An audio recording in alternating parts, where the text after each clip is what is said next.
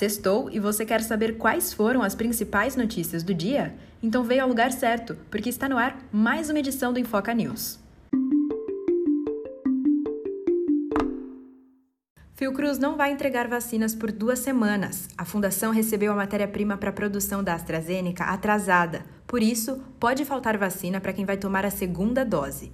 O ingrediente farmacêutico ativo já deveria estar sendo produzido no Brasil, mas a Fiocruz garante que ainda neste mês vai entregar 15 milhões de doses do imunizante.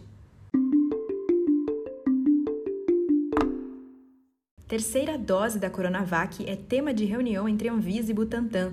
A Agência Nacional de Vigilância Sanitária e o Instituto Butantan se reuniram nesta sexta-feira para discutir o uso do imunizante como dose de reforço.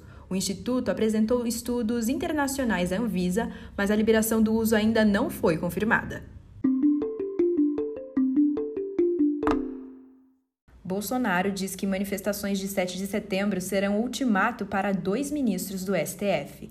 O presidente não citou quais seriam os ministros, mas em tom ameaçador, deu a entender que vai fazer o mesmo com aqueles que não seguirem a ideia que ele tem sobre as quatro linhas da Constituição. Moraes decreta a prisão de blogueiro bolsonarista. O ministro do Supremo Tribunal Federal, Alexandre de Moraes, ordenou nesta sexta-feira a prisão de Wellington Macedo, investigado por organizar atos antidemocráticos no dia 7 de setembro. Presidente do Banco Central afirma que crise energética é grave. Roberto Campos Neto também falou que o Banco Central fará de tudo para que a crise não respingue na inflação. Essa foi a edição do Infoca News dessa sexta-feira, 3 de setembro.